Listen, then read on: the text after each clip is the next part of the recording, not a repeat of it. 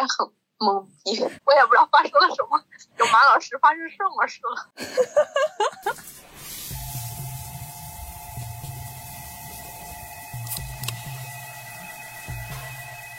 Hello，大家好，这里是好想逃避的电台，我是三十。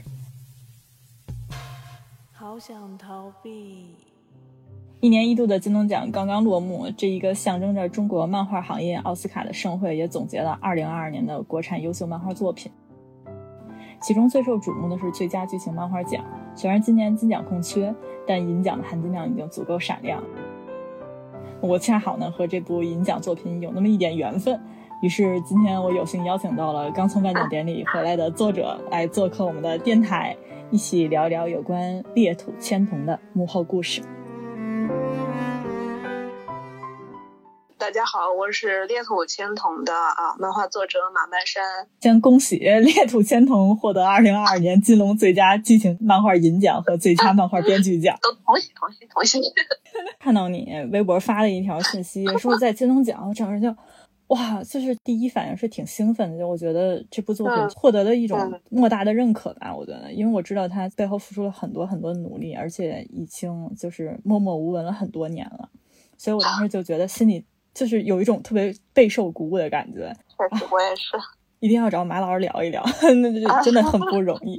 你们是把这部作品就是投给金龙奖那边去选送作品去了，还是？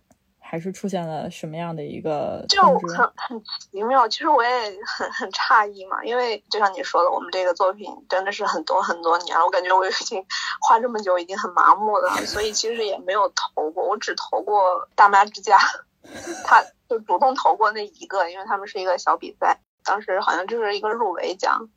呃，有一点点奖金，很少很少，然后也没投过什么东西了。然后这边其实是金龙奖，突然有一天，哎，我发现我后台有一条私信，然后我就点开看了一下，就突然发现金龙奖那边给我发了一条私信，说我们我的这个漫画就入围了，好像是他们这边就邀请我们去参赛，这个感觉吧，哇，好诧异啊！我们当时，哎，很激动。其实金龙奖毕竟。对吧？国内算是一个非常老的、比较有含金量的一个比赛了，是吧？嗯，哎，对，还很受鼓舞呢。而且你你也知道，就是我们我们这是一个黑白漫画，黑白漫画这几年创作环境和创作空间不如当年吧，就这种感觉。就那边邀请我金龙奖这边，哎，很感动，很感慨。然后就就和也是我们的创作团队、助理们、老板们，他们都说了这个事情，大家都很开心、很激动，也很意外。然后，哎，后来想想，哎呀，我们画的这么好，对不对？也是，其实我还挺好奇他们是怎么知道的我我这个漫画，因为就是我们也没有和任何一个平台签约，相当于是一直是就是全平台嘛，对，就是自己投，然后就我感觉就什么什么就留言啊什么的都特别少，也没有什么收藏率、点击率这这种东西的，哎，就突然我怀疑是不是因为我之前在微博上。分享了很多教程和笔刷，然后他们点进去看，看到我的就是那个置顶了，所以里面有我的漫画教程，转了一万多。我漫画就是我每次在微博上面发这个东西，大概最多的转发就不包括截图啊这种的，截图可能有过一两千的转转发，嗯，两三千的转发，然后那个教程转发了一万多，然后我平时漫画就是。一画的转发就很少很少能过一百万，就很惨了，数据惨淡。金龙奖的组委会肯定还是有眼光的，他们每年挑了不少作品，希望能在这个技法以及这个漫画的水准上面能表现出来中国整个漫画行业的一个水准。我觉得我对金龙奖一直以来的印象啊，就是真的很像。中国漫画行业的奥斯卡，就它非常有学院气质，而且还就是属于比较老的一个奖了嘛，就这么说可能不太好，对对，年份比较长，对年份比较长的一个奖了，就光凭这一点，它其实就已经有一定含金量了。确实是我初中开始的吧，差不多就知道的一个奖，老牌儿，对吧？又老牌儿又有含金量，当年还是漫友啊，他们。嗯，呃，红红火火的，小时候也是看杂志起来的，看看人家夏达呀什么的，就这一方面。对，看着当年这个漫友上面的老师们参加过的奖项，自己也去了。大师们 就在上面连载，然后哇，很羡慕啊！我画漫画也挺早的，我我是从小学开始学学画画嘛，然后初中开始画漫画，反正就一直在搞这个，一直在这个行业里。对，一直在这个行业里。几月份知道的自己入围这个奖的？然后到你去广州这个时间又隔了多久？这个呃，就是参加这个奖应该是九月份左右吧。他们有一个截稿日嘛，截稿日在九月底，然后有中间有个国庆，他们评委老师们来看这个稿子啊什么过审。本来是预定是十一月颁奖嘛。嗯，很开心啊！那时候广州还蛮热乎的，因为我是有两个入围奖的，然后有两个入围奖的话会有两个名额，就是我和我的 助理们可以一起去。就结果你知道十一月那会儿，然后广州疫情突然就开始就特别严重。是的，是的。对，然后后面就都还以为可能要。不办了呢，或者说延到明年去办。他当时也想着有可能是在线上办什么的，就是说暂时当时延期的，跟我们就说我们可能往后延一延什么的。就当时还蛮失落的，就去不了了。现在是推到十二月二十二号到，然后是一直持续到二十四号。它其实具体是两天，中间后来是加了一个叫蔡志忠奖，蔡志忠也是第二届的一个一个比赛。公司在知道你这个作品入围了之后，你们老板什么表现？有期待这部作品会获得哪一项奖吗？哎，老师。老师是见过大世面的，他还好啦，他他相对于比较淡定了，就反正肯定也是很开心嘛。这个漫画也是他自己做了很多年的一个项目，算是他的一个情怀。他毕竟是呃影视编剧出身，影视那边就还挺好的，就是漫画这边肯定就是他一个完全自己的一个东西了。当时第一次我来这边和他见面谈我们工作的时候，他就从背后拿出一个。巨厚一本的，就 A 四纸，可能有两厘米那么厚的大纲，你就知道大纲是个什么概念。我当时还想着，就可能两三页就完事儿了，然后他给我拿出一个两厘米厚的大纲，《史记》，密密麻麻的。这个项目还是他做了蛮久的吧？肯定他也很开心，老板他们也特别好，给我们有一些资金可以让我们去那边玩儿。其实这次有有他一个提名，漫画漫画编剧。是是是他的一个名下的，本来也是想让他去的，然后他他说他不去了，就。他对我们这个漫画其实是很尊敬的，就是这个漫画相当于说是得了什么奖啊什么都会以有漫画作者这边为主，就他相当于我就隐形了，他一直都是这么认为的，一直也这么说，就还是像日本那种感觉吧，嗯，对吧？日本那边就是主推作者本人，其他的都隐形掉。同时跟你一起提名最佳剧情的跟最佳漫画编剧的有几部啊？这个和我一起提名的这个叫最佳剧情漫画奖，呃，一共有五部。有几部彩漫，有几部黑白呀？黑白就我一部呀。我觉得这个真的挺杀出重围感的，这个“杀”带双引号啊，就是有点那个你这部作品本身的那个调性，你知道吗？光从五部彩漫里面，黑白最后拿的这个奖，我觉得这真的是很不容易。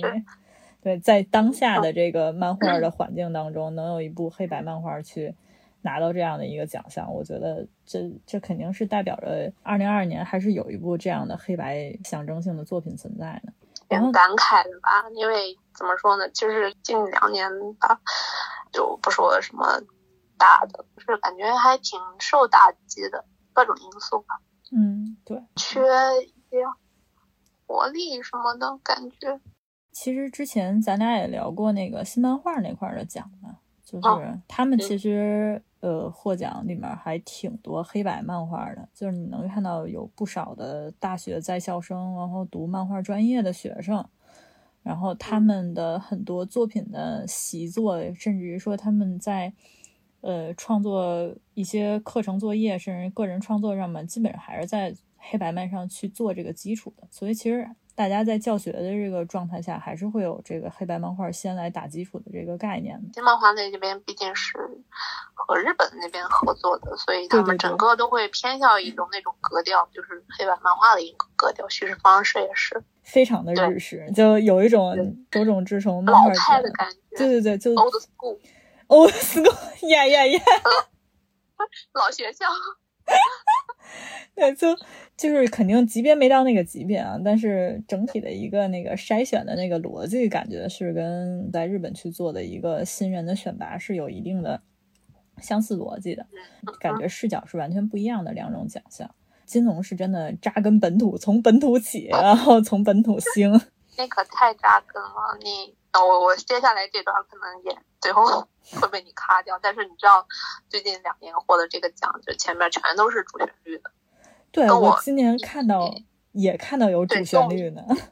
提名的你看到了吧？就有两个是主旋律，一个不能忘却的当时故事，另外一个是剧图中国共青团建团百年纪念的一个一个作品。然后就看了一眼，就是最后那个不能忘却当时故事那个。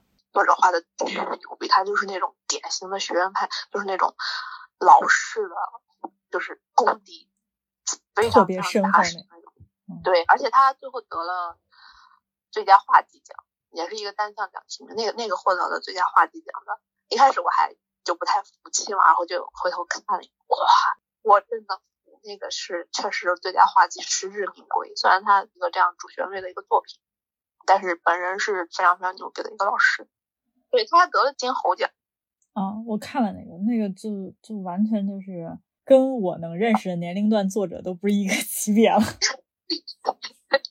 但是他画的确实好啦，嗯，就你能从那个画工里面看到这个阅历吧？我觉得，对，嗯嗯，对，这个，这不是我们三十几岁的人他能做出来的，对。觉得颁给他之后，我其实也有点纳闷。我说：“哎，什么呀？这不就主旋律吗？”然后我一看，哦，好的，老师，对不起，老师打扰了。对，就这种感觉。对，是我唐突了。这还我们其实还有吐槽过，其实他微博名叫咩咩仔嘛，哇，巨可爱。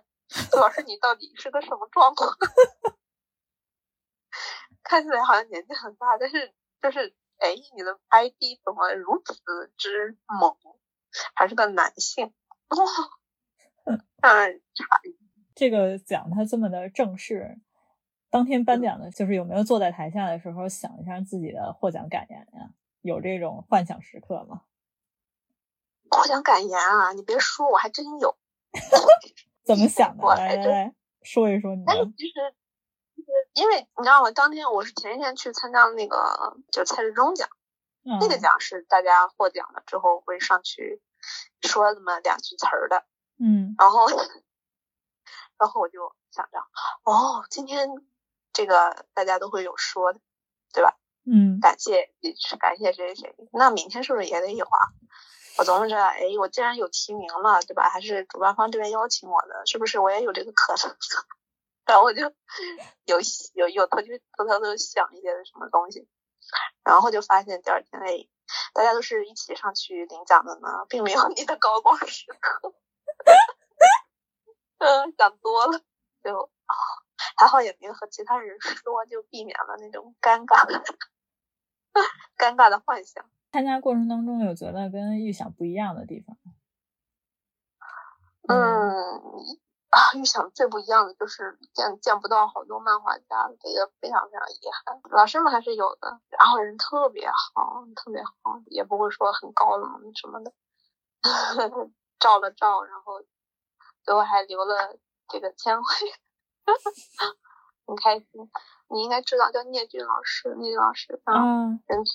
对人特别好，他是颁奖嘉宾，他是第一天他也得了那个他这种奖，然后第一天是他去领奖嘛，然后第二天他去给我们颁奖，我就是给他颁奖的，然后还有金城，嗯，金城老师，总算见到金城老师，那是听听其他老师讲，就有几届是以前都参加过的，然后以前都会有晚宴啊什么的，就是。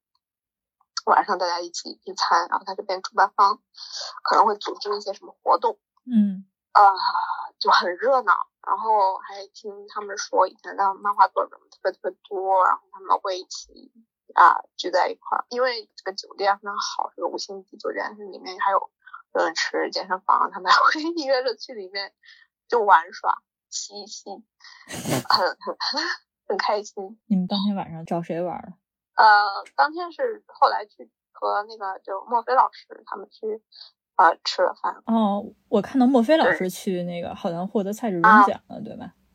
对对对对对，莫非老师，我和莫非老师也是哎，在网上聊的，反正认识了蛮久了吧。这次也是第一次见面，还挺开心的。广州那边的漫画家好多啊，我怀疑是不是有一半的漫画家都在广州。呃，我我我想问莫非老师，真的头那么少，头发那么少吗？没有，人家 很正常、很很健康的一个青年男性。没有没有，很正常，完全不秃，我觉得应该比我茂盛。哦，他 他把自己画的真的是周星驰电影里面有的那种，就是有会有的那种形象。他他平时蛮邪性的哈，其实本人也也挺邪性的，就是就是，但是你看看可能就看不太出来吧，嗯。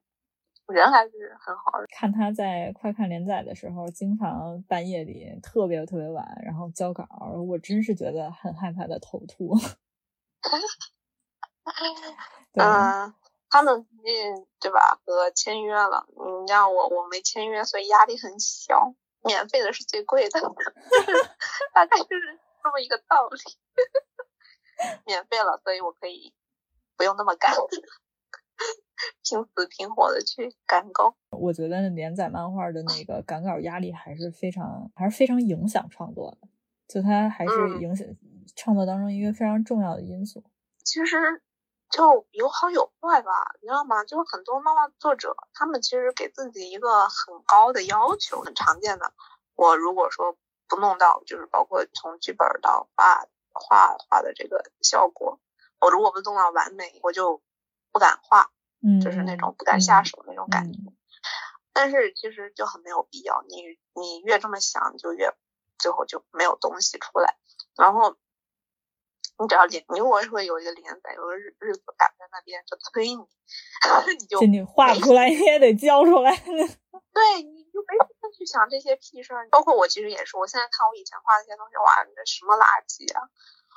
但是对吧？现在也画到现在了，而且反正大家。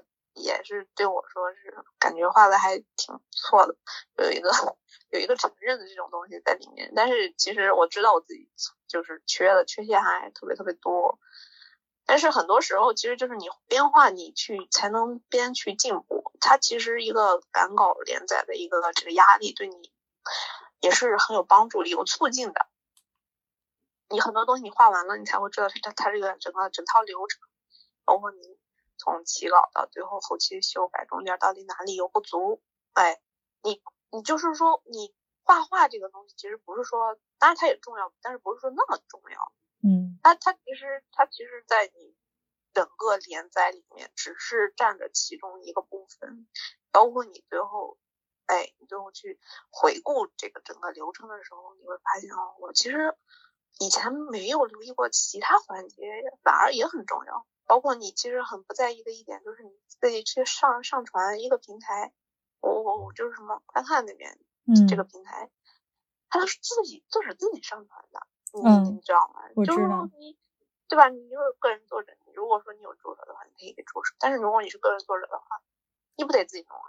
而且这个很很麻烦的，它会有一个审核在，不能说你我我明天八点那个要更新了，我今天什么那个。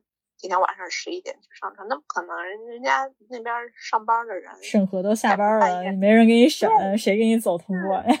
对，所以说其实这些流程都在都在你这个连载的整个在工生活就工作嗯这里面，也是一个学习吧。我觉得对，今年我也是有一个很大的一个身份上的转变吧，就忽然聊到这儿。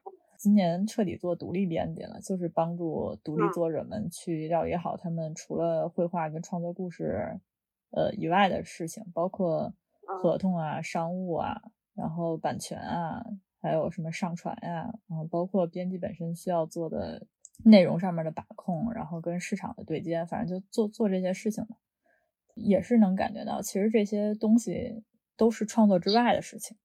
就是你让作者去顾虑顾虑创作之外的事情，其实挺消磨他的情绪，还有各种各样的一个时间的。对，就他画刚画完了之后的那个状态，其实做这些事情，他要么会变得很暴躁，要么就会变得啊，我我真的不知道该怎么做，就抓瞎，就找不着一个 头绪。其实老在这种不停的打破，然后做这个状态的这个过程当中，确实需要一个有编辑职责的人去帮助他。他会打断，就是一个一个状态吧。对，包括。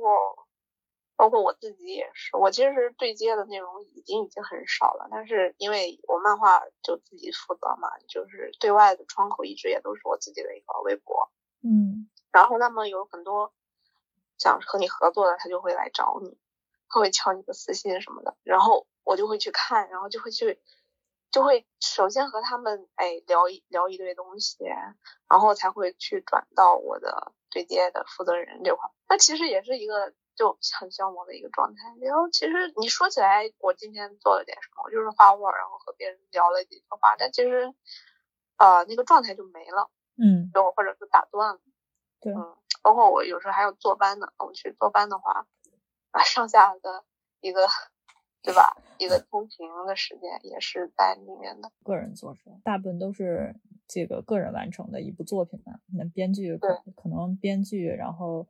呃，分镜、脚本这些所谓在那些工作室被拆分掉各个岗位的，都集中在一个人身上，就会很明显感觉到大家其实自己要做的工作非常多，需要身边有一个呃助理也好，你称他为助理也好，称他为编辑也好，需要帮他去把控很多事儿。最重要的一个环节就是需要有人跟他聊剧情。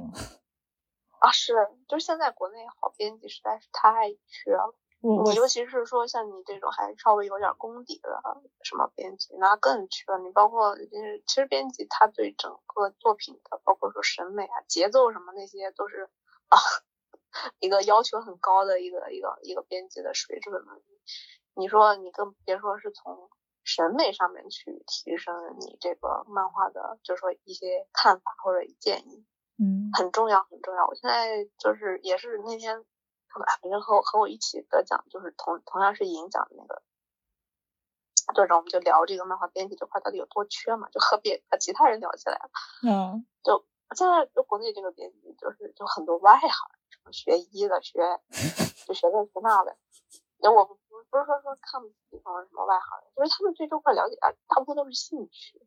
嗯，就就要求很低，而且就都是一些年轻人吧，年轻人就。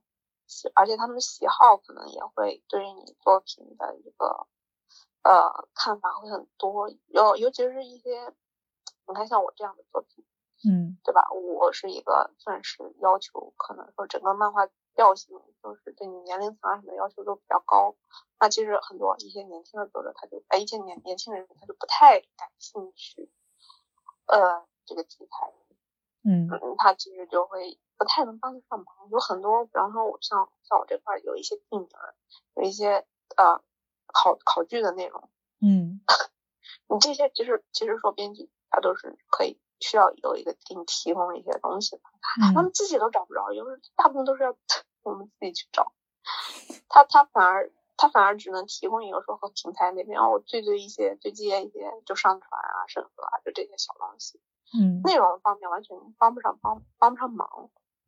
很头疼，所以好编剧其实应该是有这些功能的吧？对，其实我我也是发现，像你说的，很多现在的行业里面的编辑都是兴趣，他的审美并就也不能说是他的审美单一，就是他的审美是根据自己的喜好在走的，并不是说我对哪个方面都是有了解的，就专业度上还是还是有挺明显的差别的。就再多说一点，就我接触过的一些日本那边的编辑老师们，他们就不说其他方面吧，他们对你首先你的作品的内容完全不会说抵触，嗯，你包括很老的那些编剧，一个大一个大男人，就五六十岁了还会对接就耽美向啊，或者说是后宫像，就这种，就他们完全不会有偏见，一个编剧手底下肯定会有很多。作作者吧，大概是这种感觉。嗯，啊，他们会就是对接自己就完全不感兴趣的呃作品，也都是很会很负责任的去去去去给你提供啊看法意见啊，反正就是很成熟的那种那种工作上面的一个态度。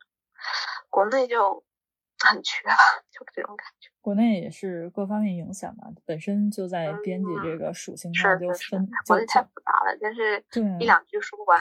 对，就就分分得很开。就一个人和你去讨论作品，其实就是怎么说呢？他他倒不是说我就每次必定能聊出点什么东西来，他是一开更多是一个开阔思路。好多时候都只都只是启发作者，就是对，对没没你没法做到说，哎，你就按照我这思路画，那你干是 肯定不会不是这样。就大多数时候都是给一些想法，比如作者自己能想到 A、B、C，然后如果旁边还有一个人能提供一些 D、E、F、G 之类的思路的话，那肯定他就能更更多条路去选择一个更好的，或者说更复合化的一个发展。对，嗯，我我可能还就再多说一句，还是分人这个东西。嗯嗯，就是编辑这种，他会必须要你去接受他的意见，其实就很强迫人的一些一些。编辑吧，这种感觉就是我就他会强制要求，比方说我需要你把这块画成什么什么什么，或者你这个节奏故事要往哪个哪个方向发展，嗯，有点 CPU 的感觉。然后，但是但是其实不是，我以前接触一个特别好的编剧，我们当时也是聊起，我当时画了一个短片，嗯，它里面。就提问我一些细节，当时画了一个机器人，机器人底下有三个轮，他问我你这个轮怎么爬上爬爬爬楼梯？嗯，然后我我就在努力给他找补，到底里面可能会有一些什么啊，嗯，就是科技方面的一些一些 就逻辑吧。然后他当时嗯啊听了我半天，后来后来给我一句，就对我到现在影响都特别触动的一个回答，就是我其实不是很想说你到底。里面有多少符合逻辑的这个答案？嗯，你如果就是单纯的说，我作者本人就是想这么画，那我没问题。他很多有一些任性的东西，就是我我我我作者本人就是想就是想这么画，没有没有什么，包括拿七龙珠当年的那些，里面很多兔子啊什么就动物，他们都是人形态的，都直接跟你，他就是一个那样的世界观，我我就是这么画的。嗯啊，对他。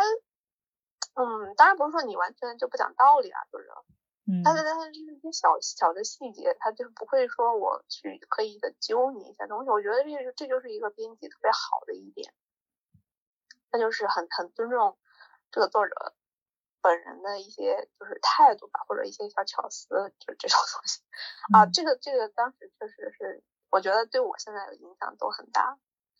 的一个一个事情，因为我当年也很年轻，就感觉好像和一些啊编辑老师 他们，对吧？很然后很很很努力把这个事儿顺过去。嗯。但是其实他，嗯，他他就不是说不是说不在意哈，就是觉得说我很，嗯，就是你作者本人的一个一些看法，嗯，一些想法很重要，我觉得很，他这个态度就很好。嗯嗯。就可能借着这话题，在最最后聊这一部分啊，就因为我觉得聊编辑真的是一个特别大的话题，因为现在编辑分类实在是太多了。但是你你真的想说对作者，真的说对这个市场未来发展更有价值的编辑到底是哪一类？我觉得很难有一个定论，甚至于说现在作者需要的编辑跟平台需要的编辑都不是一个类型。嗯。对，这就这其实挺割裂的。就我个人体验，我觉得挺割裂的。就我自己作为一个编辑，我的职业生涯其实遇到这些问题的时候，我也觉得挺割裂的。因为我发现，就是如果我要是一个服务于作品啊，我服务于作品本身的编辑的话，那我很可能就是一个看起来像非常保护作者本人意愿的一个编辑。然后，嗯，很容易就是变成那种所谓的呃只听作者说什么话的编辑。但如果我要是一个服务平台的编辑的话，我就会变成我不想听作者说什么，我只需要后面的数据，需要后面显化的一系列的东西。那我可能我听我听这个平台的话，确实很难融化。对，就是怎么能做好中间这个润滑，就又要为自己的。呃，公司负责，又要为作者作品负责，然后在这个中间找到一个平衡。我觉得现在这样的编辑是最最最稀缺的，就是就所谓真正意义上的编辑吧。就是其他编辑，我觉得其实都属于编辑的功能被分开了，一半儿可能服务于什么了，一半儿可能服务于另外的一些东西了。但是真正的编辑其实是你两边都要考虑到的，他就是一个，他就是一个所谓的那个电视行业的 producer 那种感觉的人，就他就是要顾及到这些东西，并且他要做好中间的工作，不然的话，编辑这个职位他肯定是有偏颇的。对，嗯，是的。嗯，所以，所以其实说到编辑这个话题就会非常大，因为很明显的发现到现在的国内的中国整个漫画圈里面的编辑其实是被分化的非常严重的。就我自己也接触了很多平台的编辑，然后也接触了内容孵化公司、内容公司去签的编辑，那样的编辑他们专业度非常高，就是他们对于包括审美啊，然后故事素材提供啊。然后对于你这些什么节奏啊、分镜啊上面，他们其实都有非常好的专业功底。然后，但是他们跟平台去对接的时候，很容易产生一些就是呃被埋没掉的作品。就这是一个很难突破的一点，就你你你得让好作品被大家看到。但是，这也受一定的市场现有的因素影响啊。我们还是会被看到，现在作品有很多被。被消费掉的部分，而且这个怎么讲，就是非常短平快，然后大家也可能，嗯，读者们也并不是很沉得下心去读一个相对来说有更多信息量的作品，就几各方面因素影响吧。反正今年也是，我看到我身边有做漫画工作室的人也在努力的去去打破这层屏障，就是呃，怎么才能做一部又叫好 又卖座的作品？我觉得其实大家都都在钻研这件事情，正好我们顺着编辑这块就聊到作品，就是其实呃《裂土千通》这部作品，我为什么说我跟他有缘，是因为这部作品他之前的前身我有看到马老师创作过，然后并且也参与了一点马老师的创作，然后他现在《猎土千通》的现在的现身的前前七话吧，还是前六话吧，我。应该是都有参与到帮你做这个转型的过程当中，所以我们回到作品本身，这部作品真的是历史已久，哇，前面都是简直要是黑历史了。对，前面其实踩过了几年的坑啊，从这个项目开始几几年，唉，我我得画了有六年了吧，啊，快七年了。对，前面我其实差不多算是有三版的，一开始是在漫番上面连载的，后面又画过一版，现在这个已经是第三版了。这个现在才二十画，我现在正在画二十画，就这么多年了，画了二十画，你就觉得有点好笑。嗯，就是因为我们会呃后面如果说连载的话，会把前面的也用到，用到就是以前。的一一部分吧，嗯，当然以前画的还很不成熟，会改一下分镜什么的，然后所以也也也也也不能说白画，没有白画，就还是会用到的，算是六年磨一剑了。哎，是是是，再过几年都是什么抗抗抗战的胜利是。嗯，这部作品它因为是一个历史向的作品，是一个架空历史类的作品。它里面有非常丰富多元的设定，然后还有很沉重的一些历史跟人物的部分存在，所以它注定是一个不是那么好讲的一个故事。再加上，嗯，就是指纹老师的编剧这上面的，呃，故事的核心，它其实是一个，我觉得是漫画行业当中很罕见的那种复杂型结构的漫画，因为我们现在市场上能看到的漫画。它的结构线跟它的故事线可能撑死了是两股绳或者三股绳拧在一起，但是《猎土千童》这部作品，它不仅仅只有这么两三条线就可以说清楚了，就是 对，就从最开始搬到搬到那个 你面前的那一厚厚一一沓 A 四纸就能知道了。那可真是太多了，对，嗯，我除了人物。各种人物线以外，主线都还有好几条呢。对，要从一个非常非常复杂、巨大，然后又完整的一个结构当中去找到漫画可以切入的那条线，这也是当时呃决定他说以现在这个面目去面对读者们的时候的一次改变的核心吧。我记得那个时候我们还在这方面聊的还蛮多的。哦，我其实蛮忐忑的，因为就是说说到这个宏大的这种故事背景哈，就是故事连载，呃，有一个很要命的事情就是，嗯，很多漫画作者说我很很就是我尤其是国内哈，就很少有那种很长寿的连载漫画，到可能说我画个两三年、三四年，嗯，对吧，就完结了，他就可以去画下一部了，嗯。然后，但是，呃，如果说模式是就是日本那边那个那种模式的，那那么很多故事它可能花了十年二十年，对吧？嗯。海海贼王啦，像这种。千回啊。很长寿。对对。很长寿，但是很要命的一点就是，我现在如果说你真的按照他当时那个很厚很厚那大纲去画的话，我真的可能这辈子都都在这个漫画上面就就画这个故事，就。但是你说国内这个这个状况，也不知道到底是好事还是坏事，是吧？嗯，对他倒是说，嗯，反而是哎很稳定的一个状态，我可以连续去去出稿出稿，连续去一直在产出黑白漫画。你只要说项目不停，那我这个漫画也不停，大概是这个感觉。但是，哎，其实对我来说，可能还是有一点纠结的，就是。到底能不能，到底能不能坚持下去？因为他其实，嗯，其实是说，那个像担心数据啊，对吧？还是担心这一点，到底会会不会有人看，喜欢看？嗯，他节奏很慢，很慢。对，反馈还是很重要的一件事情，至少在作者层面来讲是特别重要的一件事情。嗯，对，你投作者投入去创作，肯定是一件好事。但是说对吧？你这个市场回反馈量也是一个很重要的因素。我其实感觉缺的是这个，嗯，就看吧，他会慢慢就现在也是在讲嘛，有一些后续的推进在在做，看看后续会怎么继续去推这个事情，希望能够呈现给大家一个更好的、更好的一个作品。我们知道听众现在有多少看过这部漫画呢？就是这部漫画在黑白漫画演绎上，我觉得是我 这两三年来以来看到的，就是中国黑白漫画里面就是最最精致的。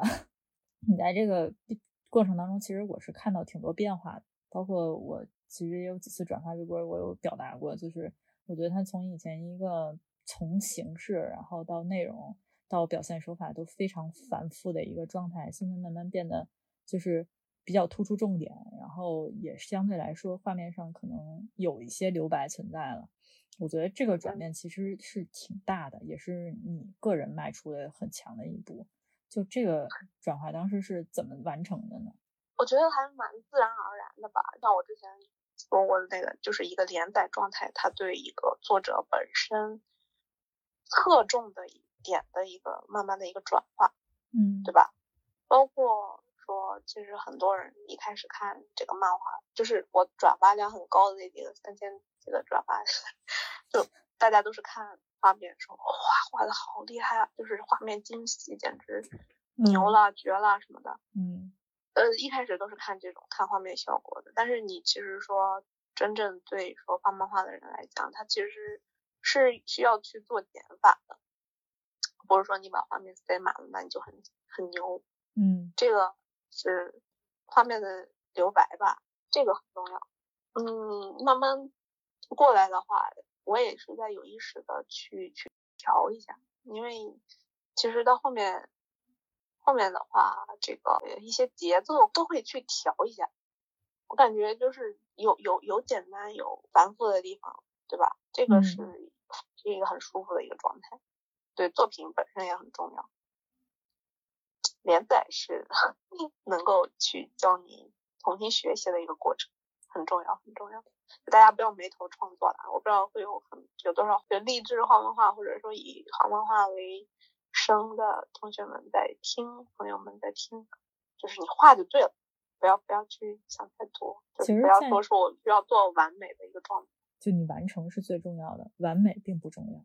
因为你会发现，在这个过程当中，你其实一直在进步，一直在有一个波动的一个发展。当你可能积累到一定量了之后，你回头再看过来，你肯定能看到它是一个攀升的一个状态的。是的，对，因为你对，而且你追求完美的话，就是你此刻的完美，不代表你未来不会被超越，所以你永远可能都找不到那个最完美的状态，那你只能去完成它。嗯，呃，怎么说呢？我可能就是有点扯闲篇了，反正就是孤高之人的那个作者，你知道吧？嗯，你应该有看过他前期的，啊，就这个那个漫画前期的画风，就很典型的，就日漫的那种感觉，就是很普通，也不是很普通，其实一开始也画挺好的，但你和他后面那种，哇，就是做到极致的一个感觉是完全是两，就你感觉哦换了一个人似的。我觉得他就是一个，啊，慢慢慢慢画着画着，哇，就超进化了的一个状态，嗯嗯。就很明显，他我觉得是一个连载对人的一个激励吧。就是那个超进化吧，其实来源于就是量变引起了质变。对对对对对对，就是这种感觉。哇，回到了回到了最基础的理论。是的。就真真是一条恒定的一个准则，就是你不去做，你真的不知道什么时候才是那个质变。但等你到了那个，就等都不是你到了，其实是等这个。作品等这个规律到了那个质变那一刻之后，哇，真的就是飞跃似的，你就会明很明显的感觉到，就那个飞跃点。嗯 啊，当然也有一些作者本人从始至终都保留着同一种这个就画面哈水水准都是保持一致，甚至也有掉下去了，但是这个比较少了，大部分还是对并不明显。很难看到说现在有作者，甚至说有公司去拿出这么多的真心、时间跟实力，去做一部如此宏大跟丰富内容的作品，而且它还是个黑白漫画。我觉得这是一个很珍贵的作品，也是一个很珍贵的宝物。我希望它能多存、多留存一段时间。我也希望它能迎来它讲完它整个一个故事的这个使命。我更希望的就是每一个听电台的人都可以去搜一搜这部作品，然后看一看，因为这部作品不同于以往你看到的比较这个市场化的漫画，它真的是在用心和用力的再去讲一个非常非常非常宏大且刺激的故事。我只能说到这儿了。介绍一下你的漫画的话，你怎么介绍？推销一下你漫画。对，介绍一下我们这个讲的个啥吧，架空内容的？是讲的是，假如我们三国当时没有结束，其实时间线大概可能在魏晋南北朝那个时代时间，然后里面也会有一些呃历史人物，确实是在的，还有一点点低魔要素的一个这样子的一个漫画吧，大部分是全魔感。它最吸引人的一点，其实我觉得是这个主要人物他身上的那种反差跟故事感。人你会逐渐的，就是经历了过各种事情吧，逐渐会变变成一开始你所不太想承认的那个人，也有，当然也有变好，也有变坏，反正就是主要还是讲放在人身上吧，人与人之间矛盾，就重生之之后的故事了。其实是当时的一个第二部，我们现在放在第一步，第一步是纯正的权谋，第二步现在就是有点冒险，哎，要素还蛮多的，总之大家。自己去看一眼就知道了，要素过多，还是还是前期还是以权谋为主，嗯，后期会慢慢展开吧，因为还要讲到其他三个国家，呃，其实是四个国家，我可以透露一下，其实因为它有一个国家分裂了，四个国家的事情，可能。近几年你不会看见这么这么牛掰的一个作画水准的黑白漫画了，是他的人物真的很吸引人，就每一个人物都非常的不同，而且非常的有时代特色，他们身上的故事性跟反差性肯定是大家看能看得进去的，尤其主角是个长着 是个长着两道须子的帅逼，大帅哥，大帅哥，还有它里面的女性角色。我觉得也非常有魅力，就是他们肯定也是不同以往大家看到的那种模型化、标准化的女性角色，他们每个人身上都有这种我们在过去的呃香港呃武侠电影当中才能看到的侠气，我觉得这个是我很喜欢的一点。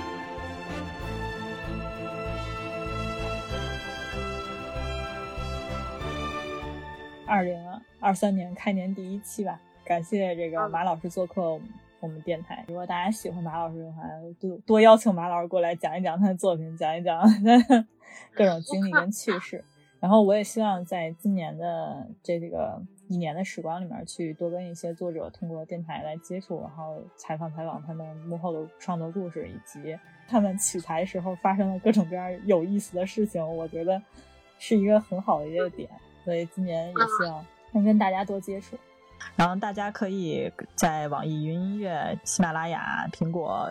的播客都可以找到我们这一档节目。如果你喜欢这档节目的话，欢迎订阅我们。期待咱们这个电台红红火火吧，红红火火。那我们本期《航逃避》二零二三年开年第一期到此结束。谢谢大家，再见，拜拜。好，拜拜，拜拜。